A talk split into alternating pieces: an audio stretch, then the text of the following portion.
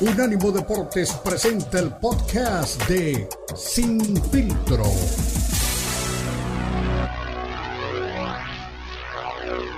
Presenta Sin Filtro. El más capacitado cuerpo de periodistas nos traen lo último del béisbol, el boxeo, la NBA, la NFL, la MMA y mucho más. Sin es el programa multideportivo. Te lo presenta Unánimo Deportes, el poder del deporte y la cultura latina.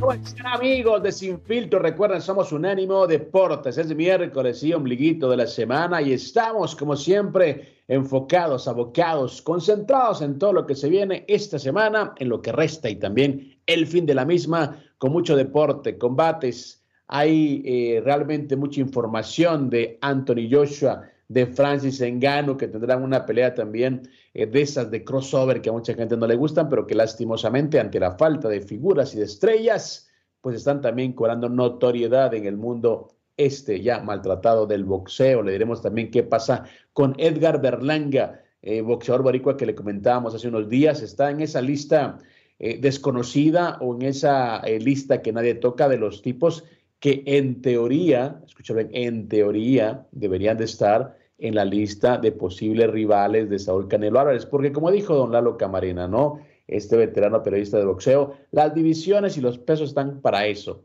para respetarlos y se hicieron por una razón, para que cada quien pelee en su peso y no exista pues ese tianguis de boxeo en el que, bueno, ahora Saúl Álvarez ha convertido el arte de Fistiana. También le diremos por qué es tan importante que este fin de semana llegue el UFC a la capital mexicana y hay actividades eh, previas a lo que será ese combate, actividades ya en la capital eh, de la ciudad más caótica pero más bella del mundo como es la Ciudad de México. Y también le diremos por qué eh, Brian Ortega, un chico mexicano que se crió en Los Ángeles, pues tiene tantas ganas de volver a, pelear, de, subirse una vez más al, octágono, y por qué tiene tantas ganas de hacerlo contra Yair Rodríguez, el Pantera, su paisano, que también está en una batalla ya agendada como el tema de Brian Ortega, y está en otras redes sociales eh, contra el nuevo campeón de la división, Ilia Topuria. Así que, como dijo el mismo español, eh, Topuria, ok, mi estimado Pantera, no te preocupes, si eres el próximo, aquí te espero. Si no estás en la lista, haz fila porque el campeón soy yo y le voy a dar a los que me toque darle, ¿no? Entonces, ¿cómo, cómo se manejan las cosas, no? Realmente, ojalá, ojalá que la gente del boxeo aprenda un poquito lo que se hace en el UFC y ponga, señores, no es tan complicado, no es tan difícil, no es nada del otro mundo, es lo que se hacía antes. ¿Por qué no agarran, digo, un librito de historia? ¿Por qué no agarran por ahí si no tienen, pues, eh, un buen sistema de streaming? Eh, sacan eh, la videograbadora vieja, sacan un VHS viejo y se ponen a ver, pues, peleas de los noventas, cómo se hacía el matchmaking antes. La verdad que es eh, lamentable, es triste, la verdad que no tengamos buenos combates en este momento. Dice Floyd Mayweather que está muy, pero muy molesto también, hablando de gente que, que le ha hecho mucho daño al boxeo.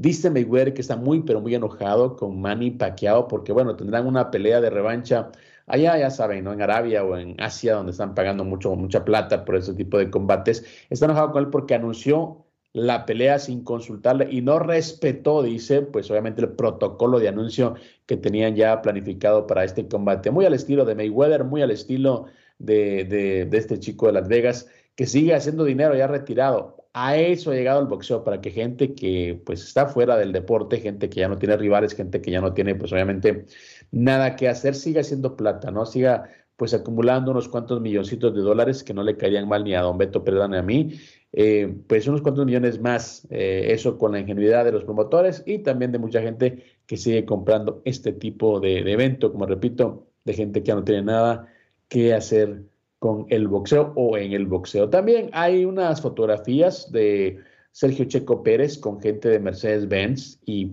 por supuesto que empiezan a arrancar las especulaciones de que qué está haciendo con ellos, de que se están hablando de negocios y lo quieren en Mercedes-Benz. De eso vendrá más adelante don Beto Predanda para decirnos y ponerle el pechito a las balas qué es lo que pasa con Checo Pérez. Eh, entiendo, creo y, considero que, que, don Beto Pérez dirá, pues bueno, Checo Pérez está en Red Bull, está muy bien en la mejor escudería del mundo en la actualidad, no quiere moverse, pero bueno, siempre llama la atención, eh, bueno, ver ese tipo de imágenes, ¿no? Si fue un saludo, si fue únicamente una plática de cómo les va en el golf, bueno, también puede ser una posibilidad, pero bueno, como repito, siempre tomando en cuenta el personaje, tomando en cuenta pues, la, la situación, tomando en cuenta el momento que ve Checo Pérez, pues no es tampoco descabellado pensar que por ahí le están ofreciendo chamba, ¿no? Porque al final de cuentas, yo siempre he dicho, los buenos elementos siempre son necesarios en cualquier eh, plataforma, son necesarios en cualquier eh, instancia de la vida y por supuesto no excluyamos a lo que es el automovilismo, que es una disciplina muy, pero muy exigente, y el que, como dice don Beto Pérez Lana, también tengo que darle el crédito a esto, no todos llegan y no es fácil llegar. Así que los que están, pues yo creo que son los que tienen que estar por ahí peleando eh, los puestos dentro de las escuderías. También habló el más grande del boxeo mexicano, don Julio César Chávez, eh, sobre dos cosas. Una, sobre la nueva eh, rehabilitación a la que se someterá su hijo. Dice que está más tranquilo, al menos de que su hijo esté reconociendo personalmente que tiene un problema y lo quiere tratar. Y lo otro también le consultaban como es, ya, como, como es ya natural, necesario, eh, sobre qué pensaba de los, de los baches que quiere hacer eh, Saúl Canelo Álvarez. Él decía que no cree que le esté huyendo a David Benavides y daba también su input acerca de lo que se le puede venir a el, digamos, no digo el mejor, al más popular boxeador eh, de la actualidad, ¿no? como, se, como sería Saúl Canelo Álvarez. Y también, por ahí tendremos las palabras de don Mauricio Sulaimán, presidente del Consejo Mundial de Boxeo, eh, que es, como dice también don Beto Pérez Landa, que por ahí anda ya merodeando, la Carmenita Salinas de, del boxeo, ¿no? Es la mejoría de todos los moles, ¿no? Pero en este caso sí habló de boxeo, en este caso se habló de, Saúl, y le preguntaban directamente, bueno, mi estimado eh, Mauricio, ¿va a haber o no va a haber? O sea, dijiste que había un plazo para marzo, eh, ¿se va a armar o no se va a armar? Y él, bueno, muy a su estilo, dijo, bueno, pues estamos en febrero, o sea, tranquilos, falta todavía, falta todavía. Vamos a ver, este, entiendo que están, que están conversando, que están hablando, que están tratando. Bueno, veremos si es cierto. Y algo que también traía colación a los meros meros de la raza es que, bueno, Eddie Reynoso, eh, entrenador, sensei, eh, motivador, que, no sé, su, su, amigo, eh, su manager, todo, ¿no? Lo que pueda tener Saúl Álvarez en su carrera, pues bueno, salió a desmentir de alguna manera a su dirigido en esta ocasión, o en este caso, eh, Saúl Álvarez, diciendo que, que no es cierto que no tengan algún mexicano en, dentro de los posibles rivales. Y otro, que Terence Crawford sí está en la lista de los que podrían enfrentar este año. Entonces, tomando en cuenta lo que había pasado con, con, con Eddie Reynoso y el, el, caso de, de Macau, ¿se acuerdan? El peso completo al que Saúl quería enfrentar, que fue una orden de Eddie Reynoso y no de Canelo podemos entender que, que sí hay, pues obviamente, negociaciones, obviamente, como lo anunciamos aquí en Sin Filtro, hace mucho tiempo, hace muchos meses, de que la lista para rivales de Canelo estaba preestablecida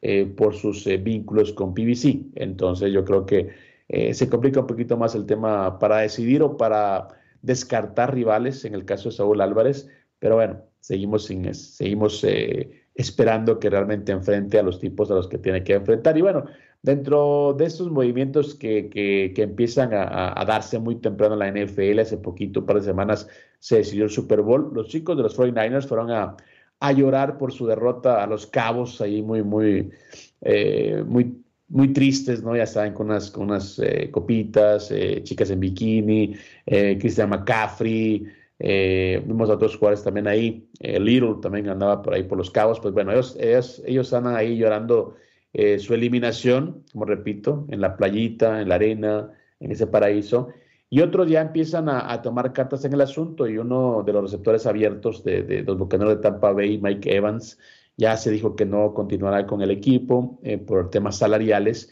y ya le salieron cinco novias, ¿no? entre ellos, pues eh, los Tejanos de Houston y mi equipo, los Bengalíes de Cincinnati, que bueno, ojalá que lo puedan llevar también a su cuerpo receptores abiertos eh, porque bueno, ya tienen a llamar Chase y bueno, con dos eh, jugadores de ese tipo yo creo que estamos hablando de un equipo competitivo que, que, puede hacerle frente no solo a su división, que es la más competida, la más completa, y fue también en la última temporada la única división con equipos con marca ganadora.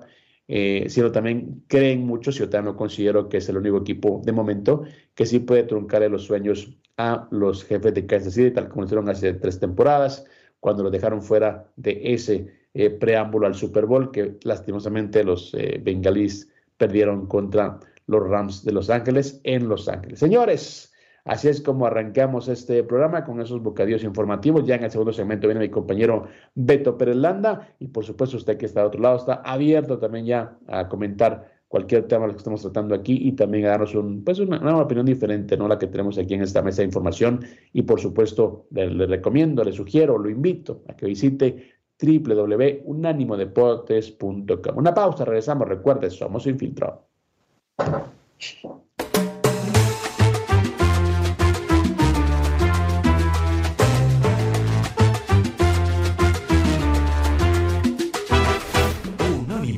Deportes Radio. Escúchanos 24-7 en las plataformas de TuneIn, iHeartRadio y Odyssey. A-U-D-A-C-Y. Odyssey.com.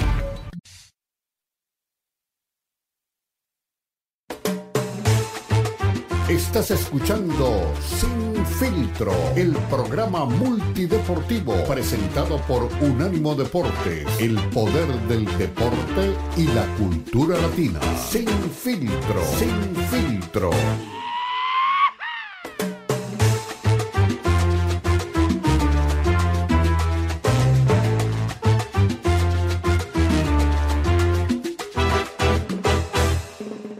Continuamos, recuerden, somos Unánimo Deportes, somos lo mejor de la cultura y el deporte, estamos de costa a costa y 24-7 en www.unánimodeportes.com. Hoy equipo completo con don Jonathan Morel, el monstruo de los controles, con don Beto Pérez Landa, que anda todavía en una asignación especial, pero se va a incorporar aquí en breve, y que les habla Cristian Echeverría, como siempre, ya saben, poniendo ahí los temas sobre la mesa para que ustedes explayen, para que ustedes discutan, para que ustedes puedan dar pues obviamente su opinión y para que sigamos pues aquí conversando, porque al final de cuentas, como repito, como recalco, esta es una tribuna abierta para que la gente pueda hablar de distintos temas. Pero bueno, ya está Beto Perdón de ahí, está en camino ya casi a su centro de operaciones, pero mi estimado Beto, te tomamos ya un par de minutos y cuéntame, eh, pues ya lo comentamos, ¿no? El tema de, de, Checo Pérez conversando con la gente de Mercedes-Benz, eh, ya lo comentamos, eh, Chávez diciendo que, bueno, no cree que, que el Canelo le esté huyendo a, a Benavides. Y también escuchamos a, a Sulaimán diciendo que, bueno, que, esperen un poquito, unos días más, que él dijo marzo, sí, que febrero, tranquilos, serenos, morenos, no tiene todavía una, una, una reacción acerca de la posible negativa, una vez más, o la negativa, porque así va a ser, de, Canelo de enfrentar a Benavides. ¿Cómo estás, eh, Beto? ¿Cómo estás, mi querida? Mucho gusto saludarte y a toda la gente que nos está acompañando. Aquí estamos este, a punto de llegar y sí, te estaba escuchando con atención en el arranque del programa. A mí me llama mucho la atención el tema de que Checo se reúna con la gente de Red Bull. A ver si en un momento más platicamos de ese tema con Sam Reyes, porque, digo, lo estuve platicando el otro día con, gente cercana ahí a, temas de automovilismo y me decían que lo mismo, ¿no? El tema de la crítica, los cuestionamientos, eh, lo que les he platicado aquí a, muchas personas, ¿no? O sea, hay gente que quiere el asiento de Checo Pérez y precisamente ayer Helmut Barco, el asesor de Red Bull, decía que ya tienen presupuestado qué va a pasar después de la temporada 2024. Están evaluando eh, los pros y los contras de continuar con Checo Pérez en el equipo, pero si no es eh, con Red Bull, no se va a acabar la carrera de Checo. Y de ahora que se va Hamilton de Mercedes, yo creo que Toto Wolf podría perfectamente valorar lo que ha hecho Checo Pérez. No es campeón del mundo, no es Luis Hamilton, pero si le preparan un buen auto, podría ser la cara de, de Red Bull. No sé cómo le caiga al piloto 2 que tiene en este momento, que es este George Russell. Eh, no sé si él eh, tenga la aspiración, que la debe de tener de ser el piloto número uno, pero mira, que se está hablando de Checo para otra escudería, que es importante, y una escudería protagonista, ¿no?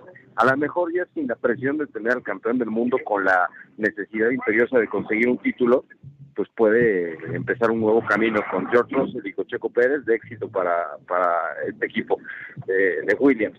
Pero a mí me gustaría que se quedara con, con Red Bull, aunque poder ser la cara de una escudería tan importante como Williams, yo creo que también sería muy atractivo, ¿no?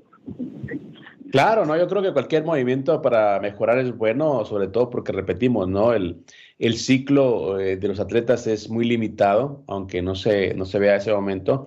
Yo creo que Checo Pérez, pues bueno, ya está en una madurez eh, deportiva que requiere otros retos, ¿no? Obviamente en Red Bull todo el mundo quiere estar ahí, pero hay que ser honestos. Mientras esté Max Verstappen, que creo que se va a quedar hasta que se le dé la gana, eh, pues él no va a ganar nada con Red Bull, así de simple, no va a estar ahí en un segundo plano y obviamente eh, el tema en esta disciplina, en cualquier otra, hacer, hacer, hacer historia. Entonces, bueno, si él ya conoce a, a Max Verstappen, no sé, que es un, sería un movimiento interesante verlo en una escudería, ¿no? ya compitiendo contra Max Verstappen, ¿no? Pero bueno, señores, estamos especulando, ¿no? No hay pues, realmente pues un indicio que nos diga que pueda cambiar la escudería, simplemente pues hubo muchos rumores acerca, bueno, de por qué está hablando con la gente de Mercedes-Benz, ¿no? Como repito, o sea, yo puedo encontrar a, Beto y platicar en la, en, la, calle, ¿no? Sin ningún tipo de, problemas, pero si vemos a, a, Beto eh, almorzando o cenando con la competencia,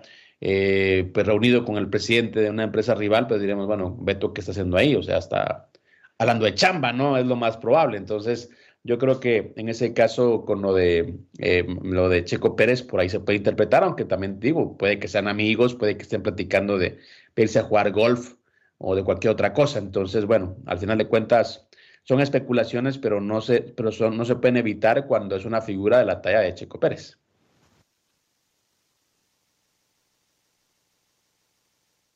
Así es mi veto, así es mi veto. Sé que te dejé sin palabras, pero bueno, así es la cosa.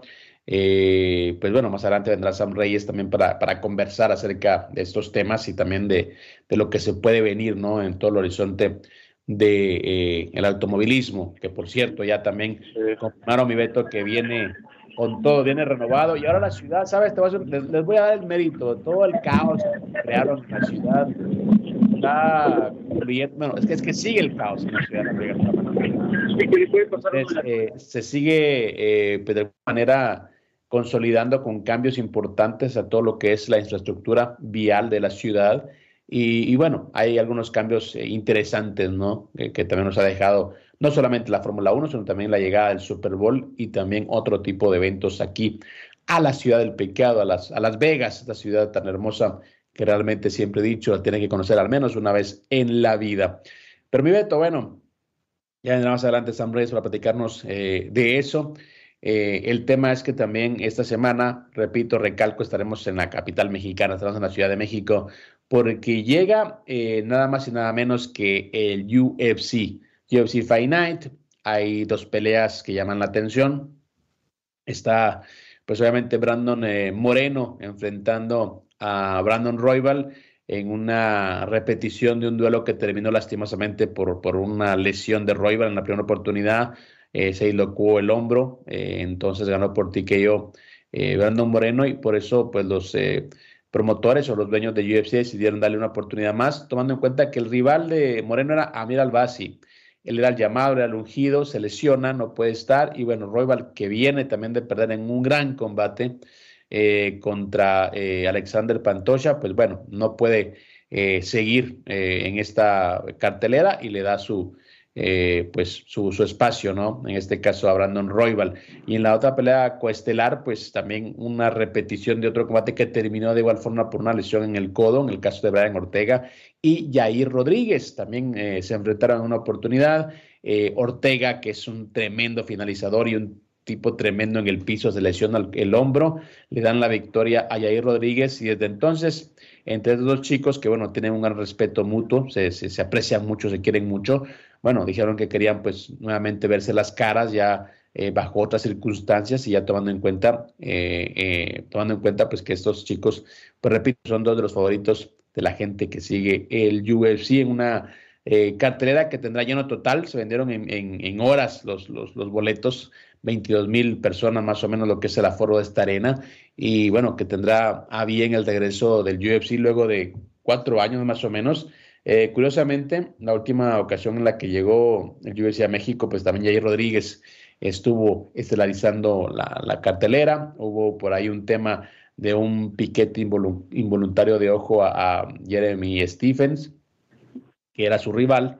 Eh, la pelea se suspende, eh, la gente termina, pues ya sabes, muy enojada, lanzaron cerveza, lanzaron cosas al octágono, lanzaron cosas a, los peleadores y a partir de ahí, al parecer, el UFC eh, pues tenía, no un veto, pero sí tenía pues cierta resistencia a regresar a México y ahora pues que está eh, pues todo en una plataforma diferente, que tienen a Alexa Grasso como campeona del peso paja a nivel femenino, que tuvieron también a Brandon Moreno como campeón en más de una oportunidad, que tienen ahí también a Jair Rodríguez como campeón interino, eh, o lo tuvieron como campeón interino, y también tienen otros elementos que vienen subiendo, pues decidieron eh, regresar una vez más, darle una nueva probadita, ¿no? Lo que es el sabor chilango, ¿no? De la Ciudad de México. ¿Estás por ahí, Sí, sí, sí.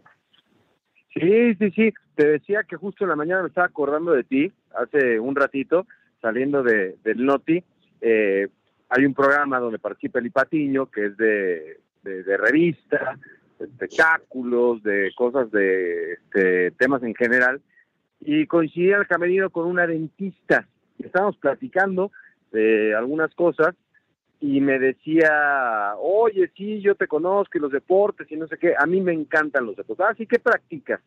Le digo, no, pues bueno, pues, este, dice, pues, si eres de deportes, ¿qué practicas, no? Una cosa es este, hablar y otra cosa es practicar. Le digo, pues mira, eh, de chico jugué fútbol americano, eh, fútbol, soccer, por supuesto, me gusta jugar tenis, estábamos ahí de la plática, ¿no? Y entonces, oye, ¿y tú qué practicas? Y me dice, y es la sorpresa, ¿eh? es una persona, yo creo que de unos 30, 35 años, Cristian, que tiene un consultorio este, dental, que cuida muchísimo sus dientes, y me decía que practica artes marciales mixtas. Le digo, no lo puedo creer. Le hablé de ti, le digo, mira, mi compañero este es narrador de artes marciales mixtas y todo eso, y, y entonces me, me, llamaba la atención, me dice, no, sí, me encanta, los martes y los jueves estoy allí este, entrenando, y también hace yoga y no sé qué tantas cosas, entonces me llamó la atención que una mujer, es la primera mujer que conozco que me habla de, artes marciales mixtas. La mayoría nada más lo hacen para, para quedar bien con el novio, ¿no? Eh, de hecho, no, lo que pasa es que, te digo, ese es un deporte que, que para las nuevas generaciones se llama mucho la atención. Eh, y, por ejemplo, en Estados Unidos, porque ha ganado tanta notoriedad? Porque, por ejemplo, em, la mayoría de escuelas tiene tienen programas de, de, lucha, ¿no? De, de wrestling. Em, gratis o a bajo costo. Eh, entonces lo hacen para buscar, obviamente, eh, tienen torneos muy competitivos eh, las universidades, entonces lo hacen porque, bueno, hay universidades que dan becas a los mejores luchadores, obviamente, de, de, pues, de cada región. toda esa gente no tenía, pues el día de mañana o en el futuro, pues un, digamos, un lugar en el deporte eh, de paga, ¿no? Como, como quieras llamarlo. Con el UFC, pues la lucha es, el fundamento de, del, MMA. Entonces, toda esa gente, toda la nueva generación viene con un chip diferente. Si empiezo a hacer wrestling, eh, ya me paso a Jiu-Jitsu, que es más fácil porque, bueno, ya traigo la base de la lucha, que son derribos, que son obviamente eh, dominar al oponente. Y ya luego, pues el, striking, que es obviamente el, el, pegar, el kickboxing, el boxeo, pues ya pues es como un complemento. Entonces, ¿qué, ¿a qué voy con esto? Que las nuevas generaciones, incluso en Latinoamérica, también ya no ven tanto el boxeo como, como a futuro, sino dicen, no, pues el futuro es esto, aquí es donde la gente realmente eh, pelea con los mejores y es un espejo, ¿no? También las chicas ya les gusta más el jiu-jitsu, ya también hacen MMA y bueno, y no es fácil, ¿no? Son disciplinas muy, muy exigentes, eh, pero bueno, como dices, ahí ya también la gente empieza a ganarse un terreno y a ganar también como como favoritismo por este deporte. Pero que bueno, un día me la presentas para platicar con ella, porque la verdad que te, me gusta mucho la gente que está metida en este tipo de disciplinas y que sabe de lo que se trata el UFC. Vete una pausa, regresamos, se nos fue el tiempo hablando de, de MMA, regresamos para hablar de boxeo y también más adelante invitados y también algunas eh, entrevistas, ¿no? Para que escuche de viva voz de los protagonistas lo que está pasando al otro lado del deporte. Ya regresamos.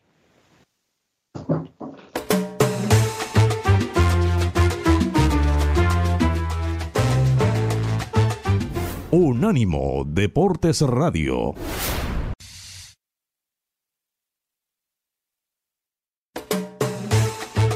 Estás escuchando Sin Filtro, el programa multideportivo presentado por Unánimo Deportes, el poder del deporte y la cultura latina. Sin Filtro, Sin Filtro.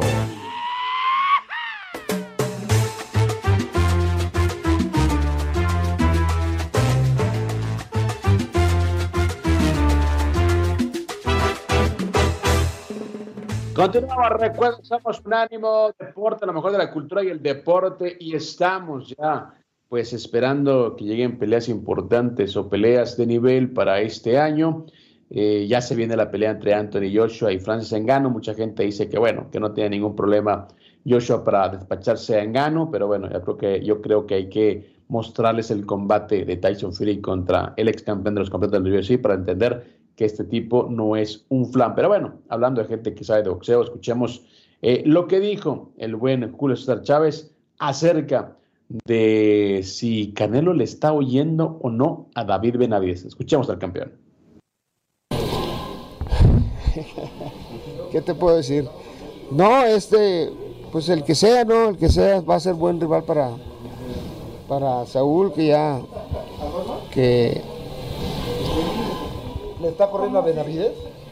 Pues no sé si le está corriendo a Benavides, yo creo que un peleador no le corre a, ningún peleador, ¿me entiendes? Simplemente son, son etapas, ¿me entiendes? Yo creo que tarde o que temprano se va a dar esa pelea con Benavides y pues es la pelea que todo el mundo, que todo mundo queremos ver, ¿no? Pero pues eh, ya no depende de, de, mí, depende de Saúl. Señor, todo el mundo habla de pronto de Canelo, críticas buenas, críticas malas, hace su trabajo. Usted como gran figura ¿no? del boxeo, ¿qué piensa realmente de lo que ha hecho Canelo hasta el momento? No, lo que ha hecho Canelo es, es algo increíble, la verdad. No puedo hablar mal de, de, Saúl porque es un muchacho muy respetuoso hacia mí, ¿me entiendes? Simplemente él se ha ganado todo lo que tiene a, a, pulso y está en su derecho de pelear con el que él quiera, ¿me entiendes? O sea, eh, ya los organismos son los que van a decidir eh, ajustarlo si es que quiere si hay un retador oficial, pues lo tienen que obligar, pero ya todo depende de él, ¿me entiendes? Mexicano contra mexicano, Jaime Munguía, para ti, que tú sabes lo que es enfrentar a peleadores mexicanos y el legado que eso deja, ¿tú consideras que eso le ayudaría a Canelo? Pues mira, eh, Munguía es un peleador que va, eh, que va en crecimiento, ¿me entiendes? En, su última pelea demostró que, está apto para pelear con Canelo, con Benavides. Eh, yo me gustaría que, hiciera unas dos peleas más en 168 libras para ver realmente su potencial, ¿me entiendes? Porque a mí este peleador de, ¿cómo se llama? Jovin Ryder, se, me hace un peleador eh, muy tosco, un peleador eh, malo, la verdad, pero fuerte. Yo, quiero, yo pienso que, debe de hacer una o dos peleas más y luego pelear con, con, los grandes. Y en ese sentido, Julio, la pelea de Munguía Benavides también es muy atractiva en 168. Sí, pero está muy dura para, para, para Munguía. Eh, Benavides es un peleador eh, muy alto, muy fuerte para esta división. Y con el que pelea va a ser, eh, hasta para Canelo es difícil, de dura. Como siempre lo digo, pasan los años, los años, los años y la gente más me arropa, más, más me quiere. Y esto es, no nomás en México, en todas partes del mundo, gracias a Dios. También ha sido un ejemplo de vida, de superación para, pues, para la gente, para su público y para ciertos artistas que también en algún momento han pedido su apoyo. Sí, hemos ayudado a muchos artistas, a muchos deportistas y no deportistas también. Eh, una de mis, de mis eh, frustraciones es no no haber podido ayudar a, mi hijo Julio, no dar el tiempo suficiente en la clínica para que se recuperara, pero los tiempos de Dios son perfectos, ¿no? Tuvo un problema en, Los Ángeles, California. Afortunadamente, gracias a Dios, eh, le fue bien dentro de todo. Fíjate que pudo haber sido mucho peor, ¿no, Julio? Sí, la verdad sí, hubiera sido algo, fue algo algo muy frustrante para mí, ¿me entiendes? Porque imagínate yo teniendo clínicas en adicciones y no poder ayudar a mi hijo Julio, porque las leyes en Estados Unidos son totalmente diferentes a las de México, ¿me entiendes? Entonces, el ir por mi hijo allá, fui varias veces por él, arriesgándome que me quitaran mi visa, que me arrestaran, porque aunque sea mi hijo, allá las leyes así son, ¿me entiendes? Entonces, imagínate cómo me sentía, me sentía impotente, me sentía frustrado, me llevaba eh, muy triste en la casa, llore y llore como pendejo, ¿me entiendes? Por no... Y ya tenía todo planeado para ir por él, ya me valía, como dice, me valía madre, con todo respeto, eh, que me agarraran y pase este accidente que, afortunadamente no pasó a mayores, ¿me entiendes? Simplemente está ahorita en, un, en una clínica ya de, rehabilitación por orden del juez y eso es una gran ventaja, la verdad. Oye, Buenas declaraciones eh, de, bueno, alguien que sabe un poquito de boxeo, ¿no? Julio César Chávez, el César del boxeo, hablando de adicciones, hablando de boxeo, hablando de rivales del Canelo, mi Beto, como siempre tranquilo, ¿no? Cuando sabes eh, lo que has conseguido, cuando sabes lo que eres, pues creo que te da la confianza, ¿no? Para manejarte de una manera, pues, tan serena y tan cauta como Julio César Chávez, ¿no?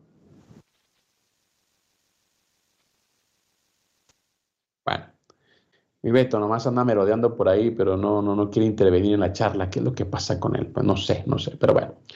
Señores, escuchábamos a Julio César Chávez, él hablaba primero de, del tema de, Canelo y también decía algo muy importante, él considera que para Munguía, que está tratando de agarrar pues combates eh, de nivel, ya sea contra Chávez o ya sea contra, perdón, ya sea contra Álvarez o contra Benavides, ya lo decía también eh, Chávez, ¿no? Eh, para Munguía el, enfrentar a Benavides sería complicado por el tamaño de, del monstruo. Eh, y lo decía también muy directamente, no únicamente es, es complicado para, para Munguía, es complicado para cualquiera que quiera enfrentarlo en esa división, porque al final de cuentas, pues Benavides es un tipo bastante largo, bastante grande para, para ese peso, Beto.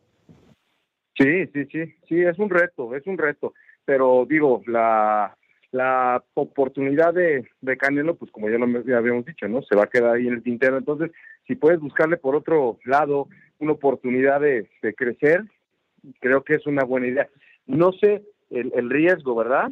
Que, le pueda representar a Munguía una pelea de este índole, de esta índole por lo que dices, ¿no? Por las características entre uno y otro físicas.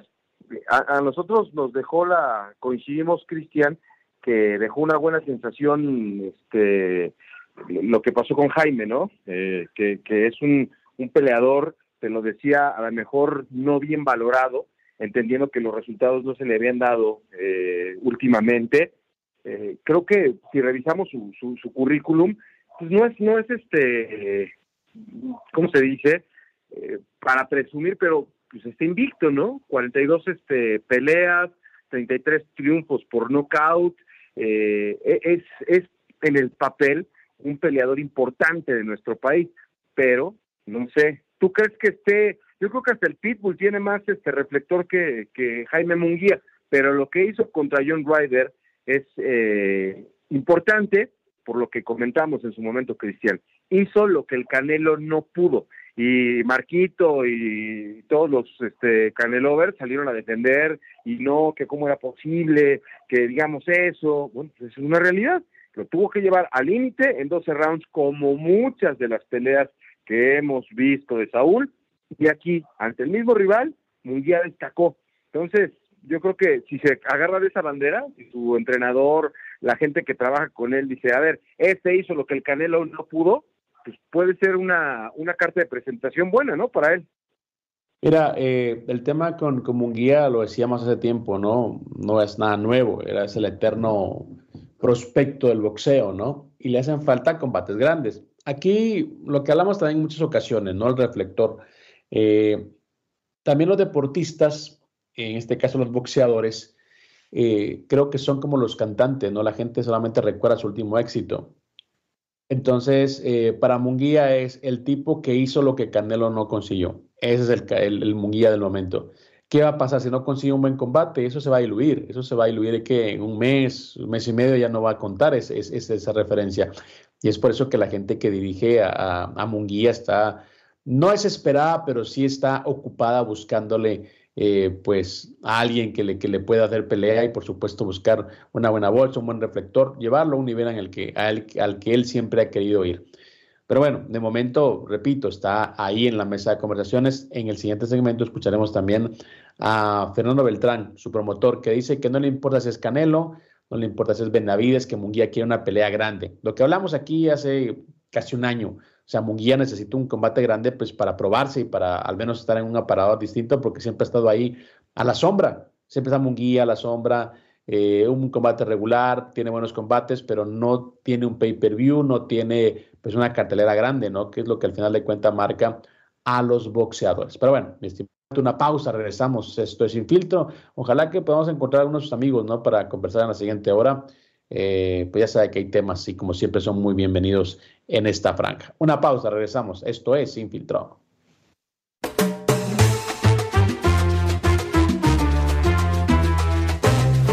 Unánimo Deportes Radio.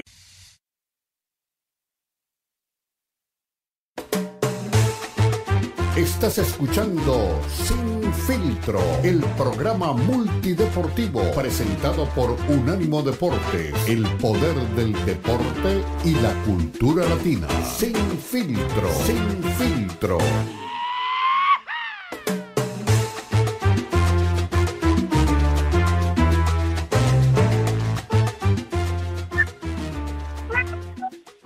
Continuamos, somos Unánimo Deporte, lo mejor de la cultura y el deporte. Y estamos de costa a costa y 24-7 en www.unanimodeportes.com. Más adelante veremos cuál es el próximo compromiso de Edgar Berlanga, eh, boxeador boricua, que está invicto y que lo metíamos, don eh, Beto Predanda y un servidor, en una lista de potenciales o posibles rivales de Canelo, si es que la lógica pues prevalecía dentro del boxeo, pero sabemos que eso no va a pasar.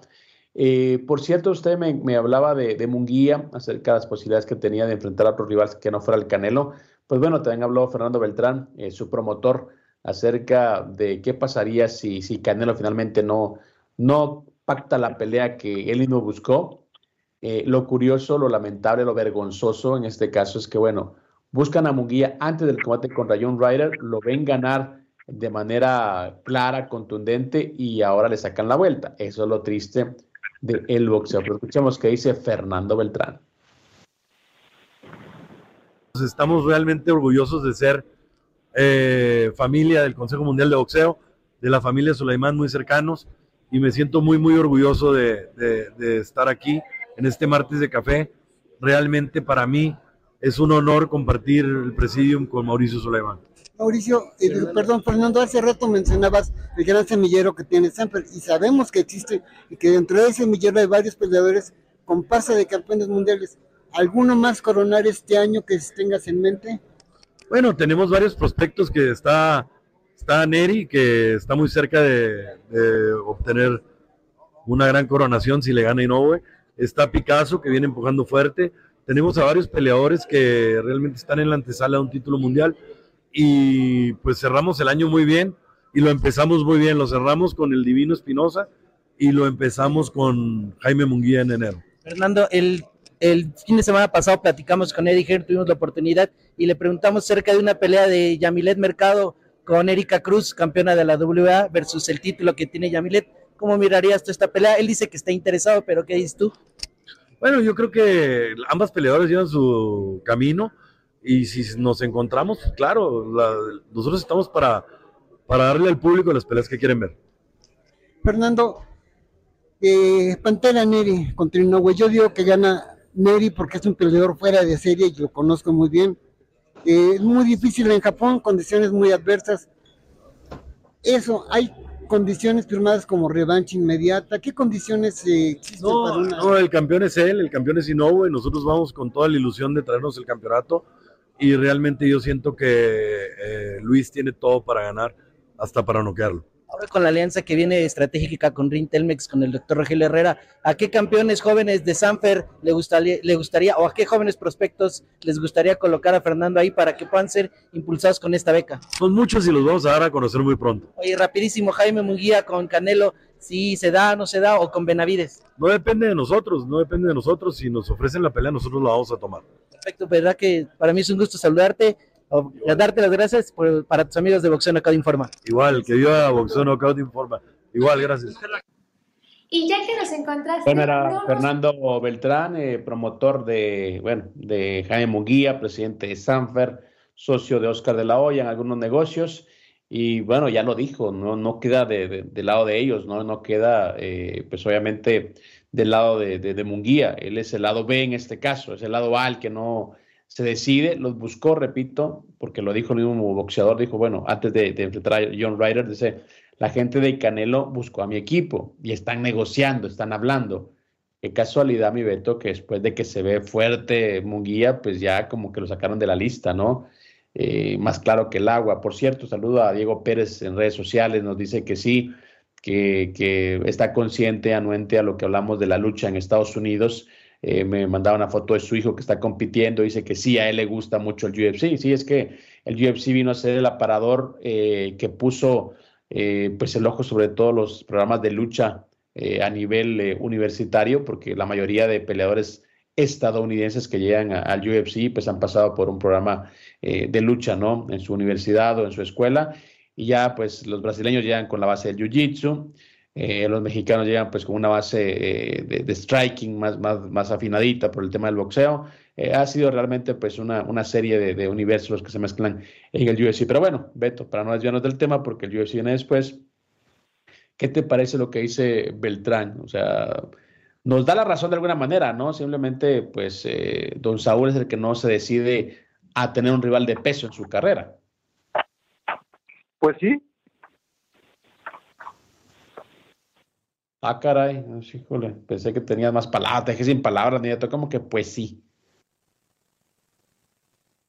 Bueno, señores, ya Don Beto Pérez Landa tiene por ahí algunos eh, inconvenientes de comunicación, tiene por ahí creo que un complote que se le, se le cruzó por el camino, eh, no sabe realmente qué es lo que, que no sabe qué comer primero, ¿no? Si un convolote o una bajolota, pero bueno. Señores, a final de cuentas, bueno, Jaime Munguía eh, está buscando un buen combate, lo repetimos. Yo creo que sería bueno pues encontrar un rival de peso. La pelea también entre Benavides y Munguía puede ser un buen, un, buen experimento. Sin embargo, hay que tomar en cuenta, hay que ser honestos, hay que ser sinceros. Eh, eh, Benavides es un tipo muy grande, es un tipo muy alto para su división eh, un tipo peligroso, pero también me gusta, como repito, los boxeadores que no le temen a los retos, es decir, no me, no, me gustan los boxeadores que quieren, pues obviamente, rivales de peso, en este caso Munguía, sabe que si quiere ser, pues, recordado, o si quiere ser, pues, obviamente, eh, parte de esa élite del boxeo, necesita grandes combates, y no le importa que sea Benavides o que sea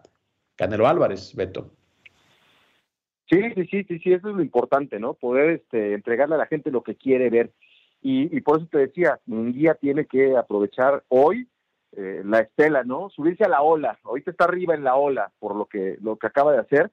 Yo creo que un guía fue muy, muy inteligente, ¿no, Cristian? Aprovechó un momento para demostrar su, su capacidad, ¿cierto? Y eso me parece que es lo que tiene que hacer el, el deportista, ¿no? Porque eh, ha estado siempre en el, en el eterna promesa, ¿no? Entonces, hoy que está ahí, puede, puede aprovechar ese momento para, para llamar la atención y seguir insistiendo, ¿no? Y después al final del día puede decir, pues la carrera de Canelo no se, no fue todo eh, lo exitosa en el tema de, del gusto del aficionado, pero yo hoy con mi récord, con mi oportunidad, con mi talento, pues buscar otros horizontes, ¿no? Y si se da lo del Canelo bien, y si no, pues también, ni modo, ¿no? Quedará ahí en la memoria de la gente como ese boxeador que hizo todo lo que, lo que hizo, y, o sea, que, que hizo las cosas medianamente bien, y que estuvo con la posibilidad de enfrentar al Canelo, y no. Claro, por ejemplo, te pongo, te pongo un caso, ¿no? De, de, del espejo que siempre me gusta a mí utilizar porque, bueno, están de moda y son deportes, uno ya eh, con mucho tiempo de antigüedad en el caso del boxeo y uno pues nuevo y que sigue evolucionando. Eh, Ney Díaz en el UFC es un tipo que nunca fue campeón, es un tipo que, que, el único título que disputó fue el título BMF, que bueno, traducido al español es como el tipo más malo, más rudo del mundo. Lo disputó contra Jorge Masvidal, lo perdió, pero el tipo eh, eh, no, sé, no le sacó a ningún tiro, o sea, lo ponían con tipos más grandes que él, lo ponían con, con tipos más veloces que él y nunca dijo no. El tipo siempre estuvo y solo lo finalizaron dos veces en su carrera. Y era un tipo que siempre daba pelea, un tipo que siempre eh, quería estar ahí, un tipo que, que, nació para pelear. Y la gente lo sigue pidiendo y la gente lo ve y lo respeta, la gente lo ve en la calle y lo abraza. Es decir, la gente que sigue un deporte de combate agradece a los tipos que les dan espectáculo, a los tipos que les dan, pues obviamente, eh, pues una pelea para, para, para la posteridad. En el caso del boxeo, yo creo que la gente se conforma con menos porque ahora no hay, no hay muchas posibilidades, no hay realmente grandes eh, eh, atletas. En el pasado, repetimos, y no es que estemos viejitos ni, ni, por el contrario, simplemente había, había más competencia, había más rivales, había más nivel, y eso hacía que la gente tuviera más posibilidades también de invertir en un pay-per-view cada cierto tiempo porque sabía que venía, una, que venía una buena pelea. En este caso, yo creo que aparte de todas las eh, plataformas que te ofrecen pago por evento, todos los deportes, todas las disciplinas, también eso, eh, ya complementarse con un boxeo muy, pero muy falto de figuras y muy falto de buen matchmaking, es decir, hace falta también lo poco que hay ponerlo a competir entre sí, pero ni siquiera eso son capaces y eso yo creo que también tengo que decirlo abiertamente, no importa los enemigos que, que me pueda crear, los organismos de boxeo están de más en el boxeo mundial. Señores, una pausa, terminamos la primera hora. Al volver, más detalles, porque también hay fútbol americano, movimientos e invitados al mejor estilo de Sin Filtro.